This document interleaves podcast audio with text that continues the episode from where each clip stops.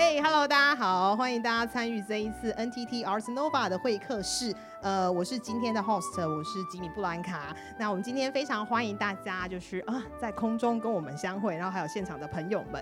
那今天如果只有我一个人讲的话呢，我觉得我可能没办法撑那么久，所以我们找了一个好朋友来跟我一起开杠。我们欢迎汪汪，Hello，汪俊业。谢谢谢谢吉姆布兰卡，我终于有机会可以那个上。就是在 在在你的旁边跟你对话了。每次在这个收音机旁边，哦，不是这个 podcast 旁边听、oh. 听你跟大家聊得很开心的时候，我想说，为什么没有我？为什么没有我？不要这样说，不要这样说。好，那汪汪呢？其实如果大家有在收听，就是 NTT，就是那个台中国家歌剧院的哇艺术的话，应该会对汪汪的声音很熟悉，就是因为他有一个国际译文双周报，就是每两个礼拜会在跟空中大家 share 就是国际相关的资讯，而且都是我自己一个人讲。总算今天我可以有人 跟我一搭一唱。你下一次要跟歌剧院说，你应该要找一个 partner，然后一起聊天。嗯，对，因为你知道，就是一个人讲会有一种，就是你要演独角戏，通常很孤单。真的，真的，我每次一录开一录了以后，我就觉得我的朋友在哪里？对，你会没有反应，你就想说今天到底大家开心或是不开心？比如像我刚刚讲话的时候，台下就有观众点头，我就知道说 OK，我讲对了。然后比如说我在跟我妹在录 podcast 的时候，她也会哎提点我，就是哎有内容，所以我知道是什么。所以你可以跟歌剧院争取预算，或是你下一次要跟谁？没有没有，那个 NTT 国际译文双周报，欢迎大家就是收听到最后一集。哦，好，OK，没有问题。好，那我们今天的形式呢是 Live Podcast 的形式，那主要呢会分成上下两集。那结束后呢，我们会放在歌剧院的 Podcast，就是哇艺术的特别集播出。那所以就是上集跟下集，大家如果会觉得啊一次听很累，没关系，你就是上班的时间听一集。啊，刚好下班的时间把下集听完，然后你就可以就是掏出你的信用卡，直接刷上 OpenTix 刷票，很棒，我帮大家准备好了。好，那我们来聊一下这一次我们要特别介绍的呢，是二零二三 NTT Ars Nova 艺响春天的节目。那这一次的节目时间呢是三月十号到六月四号，我算一下啊，三四五三个多月的时间。好，然后呢这个东西呢我觉得有点有趣，是因为它的前身其实是 NTT T 法。但他后来换了一个名字，叫做 Arts Nova。那它主要呢是有十一档国内外的精彩节目。那大家如果呃以现在的时间点来说的话，呃现在是歌剧院的会员预购期间，已经可以看到有非常多精彩的，比如说像是法国影后伊莎贝·雨培的《樱桃园》，然后剧场大师 Robert Lepage 的《库维尔一七一九七五》，还有 Rick Miller 的《爆发年代》。那我们在介绍节目之前呢，我们可以先来聊一下什么是 Nova。Nova 对，Nova 是什么？歌剧院这一次提的这个 Nova，就 Arts Nova，它下面的这个、嗯、呃中文中文叫做异想春天。异想春天，对，对，所以就是呃基本上就是在一年开始的时候，给大家一个新的眼光，一个新的面貌，嗯，各个观看世界的方法。是 Nova 的本身啊，这个就泄露年代了，在我们 讲出来，Nova Nova 不是卖电脑的吗？对，哎、欸，好，呃，底下都笑了，大家都我们同一个年代的哈。对，对，以前在英才路吧，对不对？台中在英才路吧，英才路跟台湾大道快要交叉口那里。哦，对对对，我们台中人。是是是是是。台北台北的话就是台北车站门口。哦，然后高雄也是在高雄车站附近。啊，真的？OK 对对对对对。好，这样子我们就开始要卖电脑了。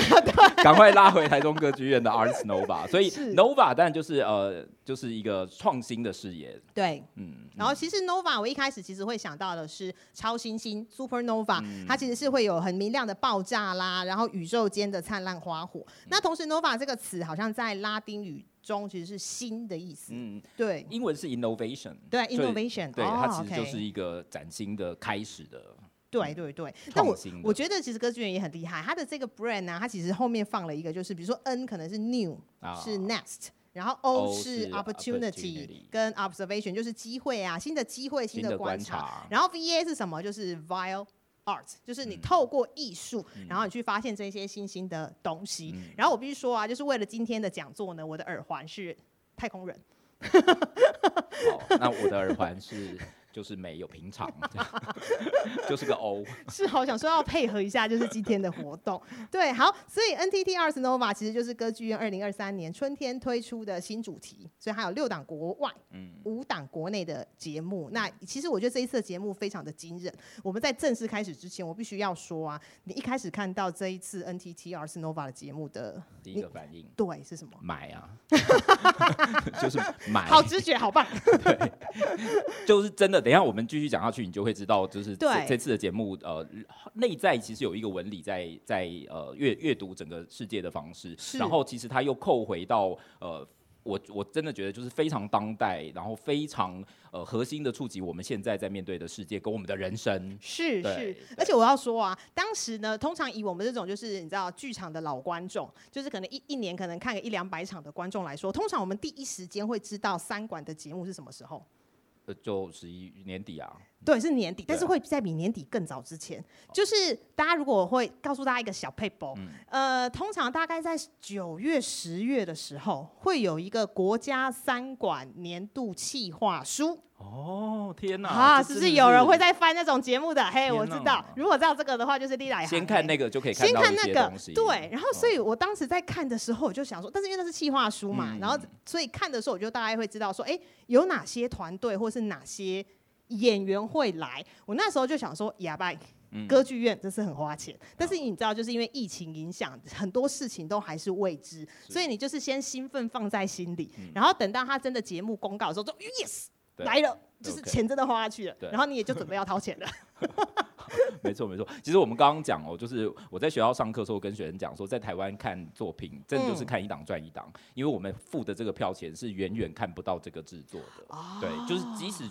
即即使歌剧院就是所有的观众席全满，基本上也请不到这样子的制作等级跟制作规格，uh huh. 所以其实是后面有大量的国家预算在支撑这样子的艺文展演。Uh. 所以我真的就觉得说，如果大家觉得就是啊，到底政府的艺文钱都花哪里去，你就赶快花票。去买票 去进剧场，因为你每买一张，你赚回来的就是两三倍以上。对，这就跟你的公司你会要缴福利金有没有？而且我的那种福利金是我每次领薪水的时候那一笔福利金就已经没有了，我要缴给公司服委会的。这就是为什么我每一档公司服委会的活动，我都一定会参去去参加。对对，因为你以为你缴那一点点钱，事实上你拿到的是更多。对对对，好，而且其实我在这一次的演出内容，其实我一直很想要做三个牌子。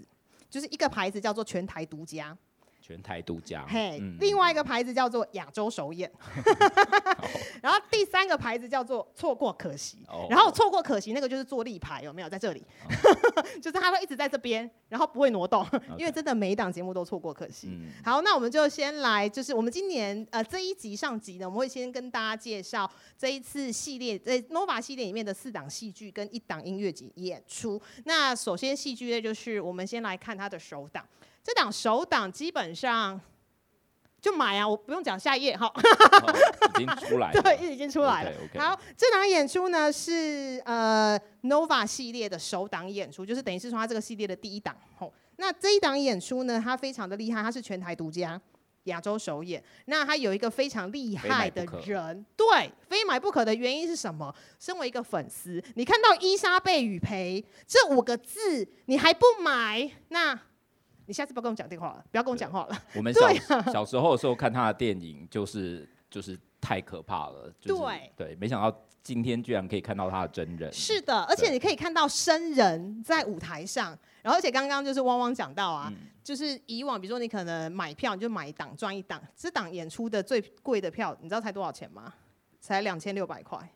两千六百块是比你去摇滚区，对摇滚区，然后就是你可以近距离的看到伊莎贝雨蓓脸上的每一条的皱纹，然后 对，然后生人在你眼中。那呃，还是来介绍一下伊莎贝雨蓓他是谁好了。呃，我先我自己在 Wiki 上面有查了一下，他演过的作品就是他演过一两百部电影吧。那我们还是要把他的 title 给搬出来，嗯、比如说呢，他是目前法国凯撒奖十六次入围，就是是他的呃。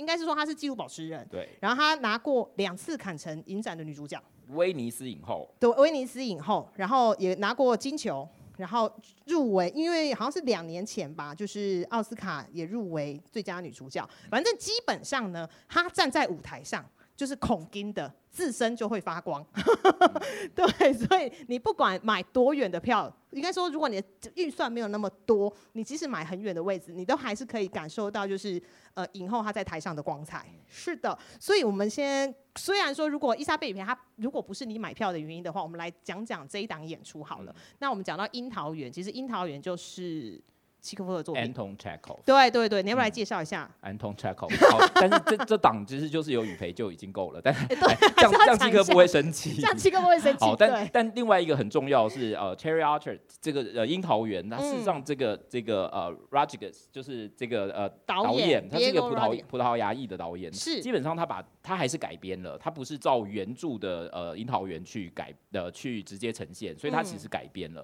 不过改编的时候就是呃无论如何那个核心命题就是呃 Anton Chekhov 的樱桃园，所以大家可以看到他的名字不，他的这个呃英外文译名其实不是 Cherry Orchard，不是樱桃园，对，呃但是呃樱桃园绝对是他核心的，让人看到视觉都是。那他这个这个伊莎伊莎贝雨培就是樱桃园里面那个最唯一的女主角。哦，是。好，那樱桃园在讲什么故事呢？樱桃园其实在讲十九世纪到二十世纪交界的这个末期，它其实在讲一个巨大的时代的转变。嗯，呃，从他其实是一个贵族，那他小时候的时候，呃，在就在樱桃园长大。那大家知道樱桃园家里有一个什么什么园的，那就是很有钱。对，然后有土地，然后那个，嗯、可是大家知道今天呃土地已经不是。创造资产的方式。是。创造资产方式要去当工程师，没有并没有，对，要当科技园区。啊，这是真的，对对对对，好科技业，好，所以对，十九世纪到二十世纪的时候，正好就是这个世代转变的时候。其实传统以土地作为价值的庄园啊、贵族啊，就是开始没落的时候，而新兴生产、新兴开始发展在这个世界上，呃，重要的这个价值就是中产阶级。那中产阶级就是以，就是他开始，比如说。银行啊，这个呃资本家、啊、资产阶级，他其实是开始能够累积更更多的财富。是那这个这个故事其实就在讲说，这个整个大时代转变的过程当中，这一个曾经记忆着年轻的时候或是小时候有一个这么大的庄园，这么重要的时代的记忆，那在面对这个整个。如浪般袭来的这个新的这个世界的时候，他要怎么样子去回应这个世界？他是要勇敢的迈向这个世界，还是还是留恋他当时呃小时候心中的这个樱桃园？嗯、那讲一个，这个完全可以破梗，因为 Anton Chekhov 的樱桃园基本上是所有戏剧系学生必读的的作品，作品对，对所以呃也不怕破梗啦。嗯、就是最后的时候，其实呃樱桃园是被砍掉的，但是呃 Chekhov 用了一个非常非常象征的手法，就是你只听到他的声音，咔嚓。刚才，刚才就是很像鬼片，很像很像后面有人在把这个树都砍掉，可是到底。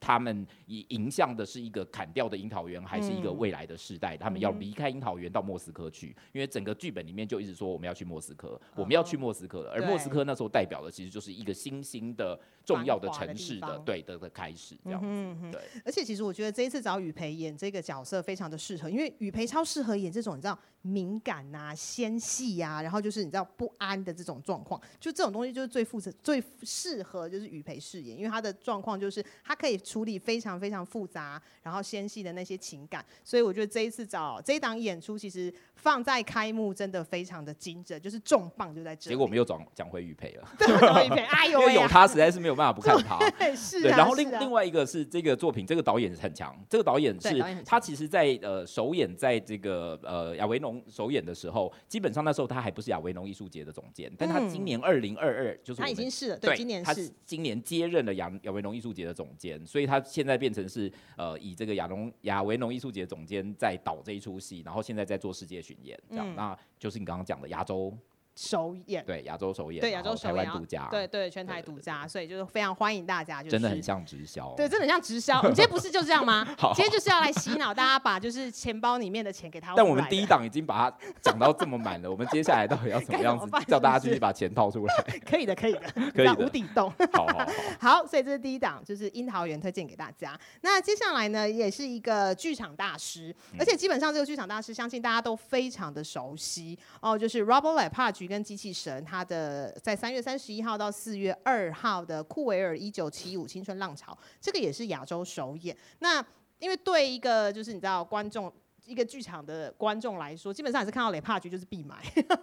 我好像突然觉得太疯狂。好，那呃雷帕局呢，他其实在台湾的演出，他来过好几次了。比如说呃二零零七年安徒生计划，二零一零年众生喧哗的那个八小时，然后二零一六。二零一八，然后二零一三，然后如果说你是剧场的粉丝的话，相信很多人是把 Robert Lepage 整套全部都就是收集起来哈。然后我就是除了二零零七那一档我没看到之外啦，你其他全看了？其他全看，而且我跟你说，我八八七我是在爱丁堡看的首演，天哪！然后他回台湾我再看，好好就是他是我的神，好。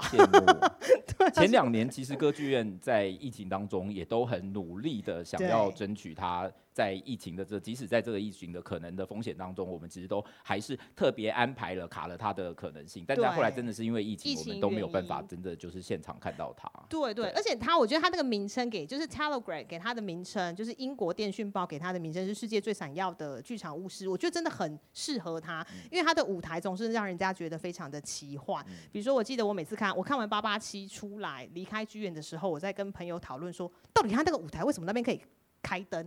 到底为什么那边会亮？哦、对啊，对对对，各式各样的神奇的小招。对对对对，会觉得非常的神奇，会很想要一探。那个东西其实来自于他对于那个物件的敏感度。嗯，对他，他就是呃，舞台上常常在这一出戏当中，这一次的这出戏当中，大家也可以看到，其实里面有非常非常多关于这个偶跟物件的这个巧思，怎么样子串起一个这样子的世界。对，而且他这次使用的偶其实是呃是以日本文乐为主。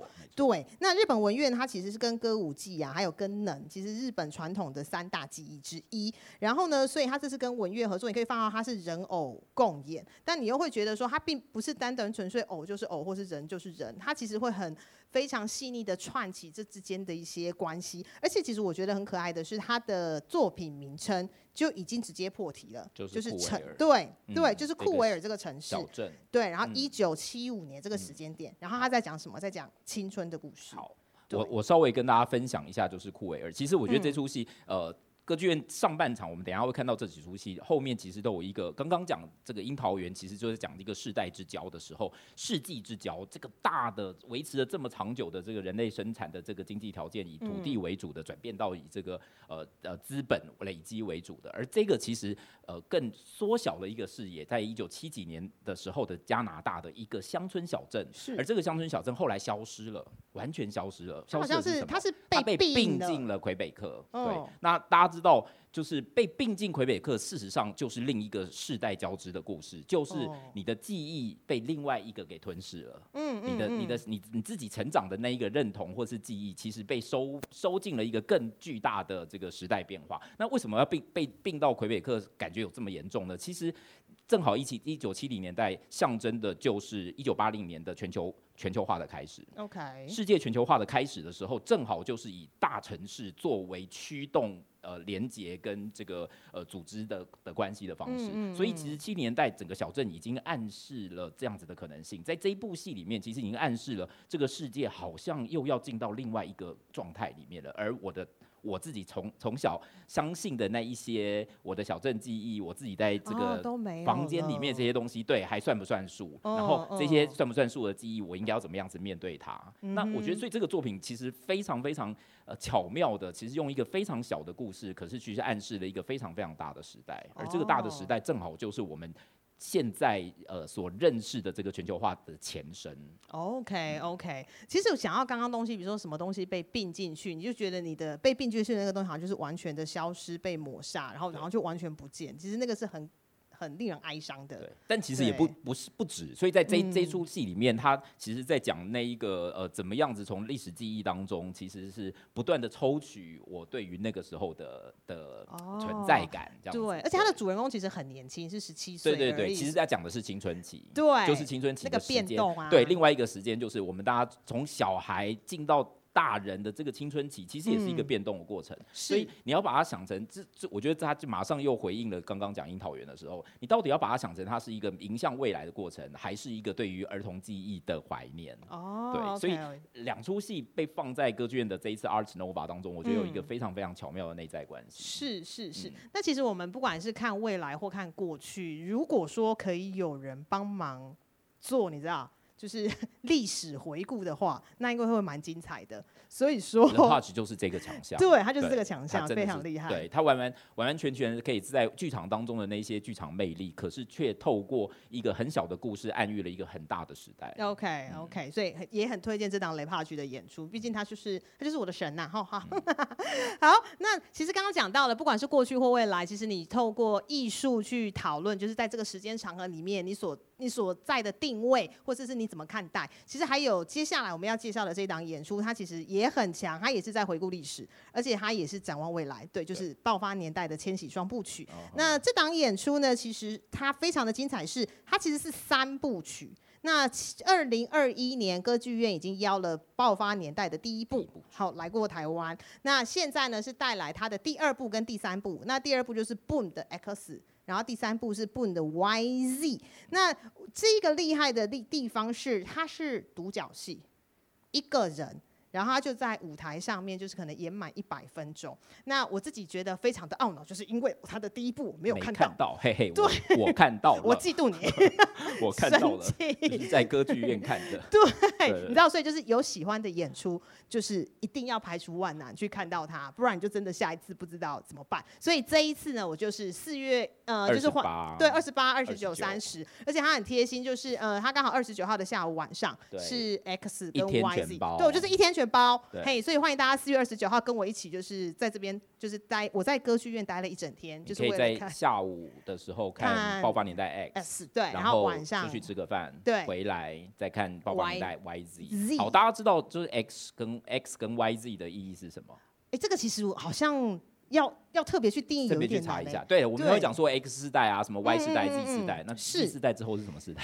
我不知道，Z Z Z Z 是好像没有，现在是要变成阿法、贝塔、伽马吗？我我乱猜了，我不知道。所以就是呃，他第一年呃，这个第一部的第一部曲，这个爆发年代讲的其实是他的祖父、父祖辈的成长历程。对，所以其实不是这个 Rick Miller 他自己的的呃经验，他其实去模仿了他的妈妈跟他的爸爸，然后去溯源他爸爸妈妈是怎么样的在世界当中相遇，然后在加拿大。遇到了以后，然后开始出出现他们的人生，所以他其实是非常非常好奇的，想要去找他。他爸妈其实就为什么叫爆发年代？爆发年代就是那个呃呃二战后的婴儿潮，那个 boom 就是就是砰，就是大家一起很多人都在生小孩，一直在生小孩，对，因为战争。战争结束了，大家没事干，不是？大家很努力的，就是相亲相爱，对，所以就就开始生小孩。是，那他讲，他在讲说，就是，而且那个也是，其实，呃，如果在这个文化研究当中，其实就是世界的，在一九八零年代这种资资本全球化的第第后来遇到这个全球化，嗯、其实在前身就是二战后的这一个。呃，这个时代改变，对对对，婴儿潮开始促使了整个世界开始有很强大的动力，所以大家可以看到战后其实呃充满了各式各样的能量。等一下我们还有机会会继续聊到战后。对，那这个呃他的第一部曲其实就在讲他爸爸呃爸爸妈妈相遇的年代，然后他自己去扮演他爸爸妈妈，对，非常好，非常精彩，非常厉害，而且他有一个很精彩的地方是它里面用了非常非常多的音乐，所以你一点都不无聊。呃，你你就觉得说，哎，你可能不是他爸妈年代，可是那些音乐你都听过哦。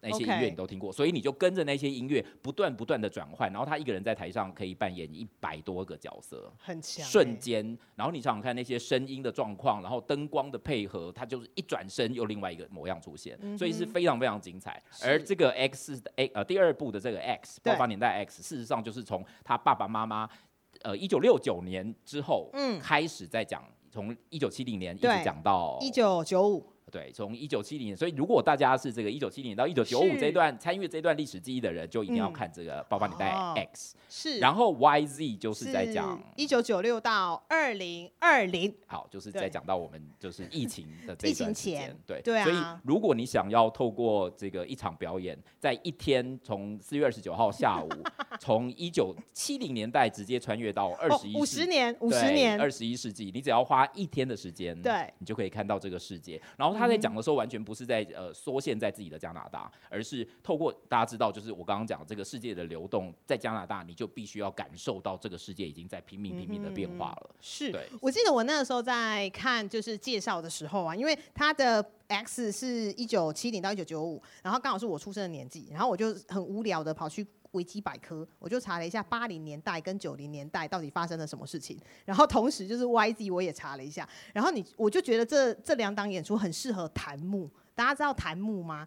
就是演演，对对对，就是你可能就是，或者是你看人家直播的时候啊，YouTube 直播旁边不会有会会有一直有，对，跑出来，然后我以为是弹幕，以为是哦弹幕或弹幕好像都可以啦，对，弹出来或是像子弹一样，对对对对对对对。然后我在想说，那如果他有弹幕的话，就感觉旁边会有一堆人就是很开心的说这个我共同参与了历史，对对对对，历史讯息。对，比如说他如果里面有出现任天堂红白机，对对对，然后就说对这个我家也有，或者是玛丽兄弟。对，玛丽兄弟，那我我就会觉得很兴奋，所以我觉得看这档演出，你会你会有非常非常多的彩蛋，就是如果你是相同年代的人的话，然后你也很欢迎，就是找你的好朋友一起来，甚至找年纪再小一点点的，其实你们都会很有感觉。而且这一出跟前一出又有呼应，是为什么？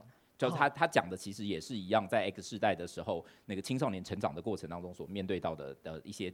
呃，亲身经验，哦、对对对，对之类的，所以就跟前面那个 Pudge 的的的故事又连接在一起。哦，对，而且其实我那个时候看的时候才发现，哦，原来其实网际网络是 YZ 的时候才出现的，哦、但我现在已经没有办法想象，就是没有网际网络的。世界是、哦，我就是我就是网际网络出身的，哦 没有，对啊，现在已经无法想象了，然后你就会想说，那我在看过去的时候，原来我那个时候是什么？所以你刚刚讲的很重要，他在最后这个 YZ 的这个节目当中，他其实有现场参与，由观众共同来决定我们影像的世代到底是要怎样的未来。你期待还是你觉得它是一个忧伤的？哦，嗯、但我觉得现在我们来决定，对，没有因为他其实 YZ 就走到二零二零嘛，对，就是疫情前，然后你就会想说，那我到底要接下来的二十年或三十年，我要怎么决定？而且我觉得一个很有趣的地方，他会他会放入一些台湾的元素，应该会，就是因为找了耿一伟老师，然后他会加一些台湾独有的东西。台湾其实就一同被编织在这个世界里面了，其实没有从来没有缺席过，从来没有缺席。对啊，因为就是大家彼此都是互相影响。我非常喜欢这几个节目的原因是，他其实处理了年轻人，就是那个成长青少年或者是转换的过程当中，其实我觉得那个是我们这个时代。呃，一起在面对的梦想与焦虑并存。Oh, OK，我觉得这句写的太好了，这是歌剧院的文案啦。对，对对对，就是梦想与焦虑并存，就是你到底要怎么样的去期待一个那个？但我们其实没有骂那么天真，嗯、但是真的我们就没有任何对他有任何渴望了吗？其实我们仍然希望可以做些什么。是啊，是啊，是啊，还是有希望的啦。哦、嗯，好，那看的戏就对，看戏就有就会知道艺术家怎么样想事情。我们可以一起把自己放在一个怎样子的这个。呃，轨道跟列车当中一起去面对这个未来。对，然后同时就是他本身就是一个非常有，Rick Miller 本身是一个很优秀的表演者，所以你真的不会无聊。对，对，对，就是你看看音乐啦，或者是他的那些呈现的方式，都会完全。你可以知道独角戏可以让舞台多么的满。大家也会以为一个人就是舞台，就是孤孤单单，没有 他用很很精彩的技术，然后那些技术不是炫技，而是辅辅辅佐他，让他那个角色变得更丰富。哦，所以舞台上是非常。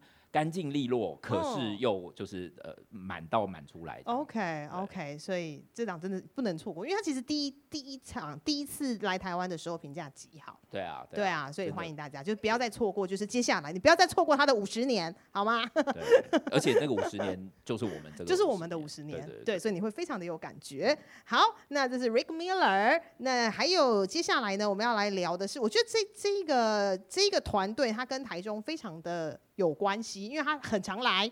对，其实是我觉得这是真的要称赞一下歌剧院了，嗯、这是歌剧院的独到眼光。是，呃，他的三童话三部曲的三个作品都是歌剧院独家引进。他是哪三个童话？呃，先三篇我都写了剧评，所以大家如果有兴趣的话，可以到表演艺术评论台工商服务一下。表演艺术评论台可以去查这三篇，真的非常精彩。嗯、这这个节目其实真的是我私心。我真的就是，当然语备啊，这些都没有而。而且你都看了嘛，对不对？我都看了三篇，所以才能写剧评啊，不然不然 不然知道什么？三篇那个呃小木偶，然后这个灰姑娘，啊，就仙杜拉，对仙杜拉，对灰姑娘，小红帽，小红帽，对。然后三个看起来都是，你知道，看起来都是很老生常谈的故事，但是它完全。用原来的故事模式，可是告诉你了完全不一样的解读方法，我觉得超级精彩。Oh, OK，光他这三出，我就会觉得说，这个人怎么能够把世界跟人性看得这么透彻？哦，oh, 你知道我那个时候都会讲，在讲说，就是这个导演叫做波莫拉，对。对，觉得有波莫拉，没喊，然后对对对，然后我都一直觉得他是一个好省电的导演哦。为什么？因为他的他的画面通常都没有那么的明亮啊。OK OK，对，就是我暗暗的都比较暗暗的。对对对，对。然后我就觉得他是一个很省电的导演，哦、但是我觉得他又会从，但因为他之前讲的都是呃我们已经知道的童话故事，但他这一次好像不是直接的童话改编。对。对啊，可是呃，这个他这一次的题名叫做《故事与传说》嘛，啊，童话童话与传说，啊，童话与传说，哦，对对对，好这是这个空，好不会念了，好，有了，我学过法文，但是已经忘了，好，那就是童话与传说，那呃那个。他基基本上还是他也是处理青少年成长的这个过程当中，嗯、所以我觉得他其实后面有一个歌剧院后面有一个这个对于这个节目的掌握，其实是一直在敏感的。处理这个变化的过程，我觉得这是非常重要的。而且我自己私心，我也觉得跟台中很有关系，因为台中其实是一个正在成长的城市。OK，对，所以就是里面的人的品味，或者是观众跟这个城市的习性，其实是连接在一起的。那这些东西其实都在处理，说这个成长我们到底要迈向，我们是要以呃台北作为典范吗？我们要走向跟台北一样的生活吗？可是我们就不要下下雨下这么多啊，对不对？我们我们就不要这个，就是比如说政治政治气氛掌握了这所有人的人际关系啊，就是我们怎么样去想象一个城市，其实跟这些译文的呃方向其实是密密切相关的。嗯、那这个作品，我觉得它一样是在处理青春期，一样是那个转换过程当中，但有一个特点，其实它它里面在处理的是很看起来很夯的题材，叫做 AI。哦，OK OK。那这个 AI 它呃当当然大家都会觉得说，你知道 AI 就是人工的，然后我们就是真人，对不对？所以真人跟人工我们要怎么样子相处啊，合作？但这个波梅哈就是这个波莫拉，其实。非常精彩的去反思了一个，就是我讲前面那三部曲，为什么它总是能够在非常古典的故事脉络当中，可是却有新的诠释之后，你看到的世界就完全不一样。这个故事也是，它其实是在告诉你说，呃，它里面有一个很很核心的逻辑，是说，你以为你是自然的，可是你的自然其实就是人工的。哦，是太有意思了，是很妙，非常妙。因为我们常常都会所谓的人工智慧，都会预设了它是不自然的。对，因为是我们写进去的。没错，我是自然的。可是它这里面有一个深刻的反思，是说你以为你自己的自然。你以为你的那一个不人工就这么没有问题吗？这样我感觉好像在看骇客任务哦、欸。我我我，可是他他常常可以把这个故事玩得非常非常清，到最后你完全分不清楚到底我们应该站在哪一个。它不是一个政治正确的故事，而是怎么样子透过这个故事当中你。不自觉的就觉得说，从他这样想完全没错啊。嗯，那为什么我们以前只能那样想？OK，哦，所以他其实也是通过童话，呃，虽然说是童话，但是他用他自己的角度去切入，然后给我们一些童话以外的他自己的一些想法进去。而且我觉得这次有一个比较有趣的地方是，他是由九位就是二十六岁到三十五岁的女演员，她去同时去呃扮演男生、女生，还有 AI 机器人。对，所以他好像更模糊的包高包包含就是性别啦，真人或机器人之间的一些关系。而且他舞台非常简单，他我觉得我很喜欢这个导演是，他真的一点都不炫技，但你看到他聪明才华完全没有简单，对不对？对，就是非常简单的舞台，然后用呃很简单的身体，事实上他就可以传递出非常被呃令人信服的这个故故事跟诠释。哦，对，所以你如果你想要看一出什么叫做。有才华的导演，在很简单的一个元素，在变在他手上就变成完全不凡的的效果的话，那就是看泼墨了。OK，我真的觉得就是这样。而且这个人非常精彩的是，他几乎不导别人的作品，他只导他自己的作品。哦，他自他的作品都是他自己写的，对不对？他自己改编，没错没错。哦，所以他只他有这样子的高度去诠释他自己的的的能力，就是他调度上，因为他最熟悉他自己写的剧本，他最最清楚知道这个剧作家他想要表达什么东西。所以大家不管是呃一般。般的观众或者是戏剧系的学生，如果想要知道什么叫做导演这件事情，嗯、就是 directing 这件事情是怎么样子呈现在舞台上的，嗯、那我觉得就是波莫拉就完全不能错过。哦，OK，赶快大家快来，就是来学跟大师学习。对，当你就是制作经费有限，呃，不是，没有，因为他的东西真的很很简约，但是你又可以看得到他的厉害之处。对，就是我我其实自己在看演出的时候，我没有很喜欢，就是把台上，比如说今天出呃故事。或者是情节说到有一艘船，你就放一艘船在台上，嗯、或者是有什么东西就把什么东西搬上舞台，嗯、我会觉得那会有点破坏我的想象力。嗯、但是波莫拉不会，他的东西非常精彩。嗯、哦，好，那最后一档我们要来跟大家聊聊的是这一次歌剧院的音乐演出，它是梁基觉的《人席在林地》。好，那这档演出呢，它是这一次的音乐，它其实说实话，我觉得呢，不能把它说是音乐演出。因为你光看他的剧照，你就会觉得他是来做那个吧，他是建筑师吧，对不对？他里面摆了一堆东西，那个有没有很像音响的真空管？有没有？对，所以他其实这一次的演出，他比较像是把一整个舞台变成对，变成是一个大型的装置，然后发声。嗯、那其实他这档演出，我就要先说一下他所谓的林地是什么东西。Ground Zero。对，它这个东西，它是我们看它的介绍，他会写说是，比如说一个地方如果经过了核爆，其实就是它一旦发生事件了以后，那里会所有东西会归零。对，所以呃，大家如果知道。那个纽约的世贸大楼，在就是恐怖攻击之后，哦、其实那一块地就叫做 Ground Zero。哦，原来如此。OK OK，所以就是基本上就是你曾经有的东西全部都归零，嗯哼，所以就叫做零地。对，那梁基觉呢？这一个音乐家，他是香港的作曲家，那他蛮厉害的。他一开始早期是做流行音乐的，他跟非常多流行音乐的巨星合作过，比如说黄耀明、郭富城。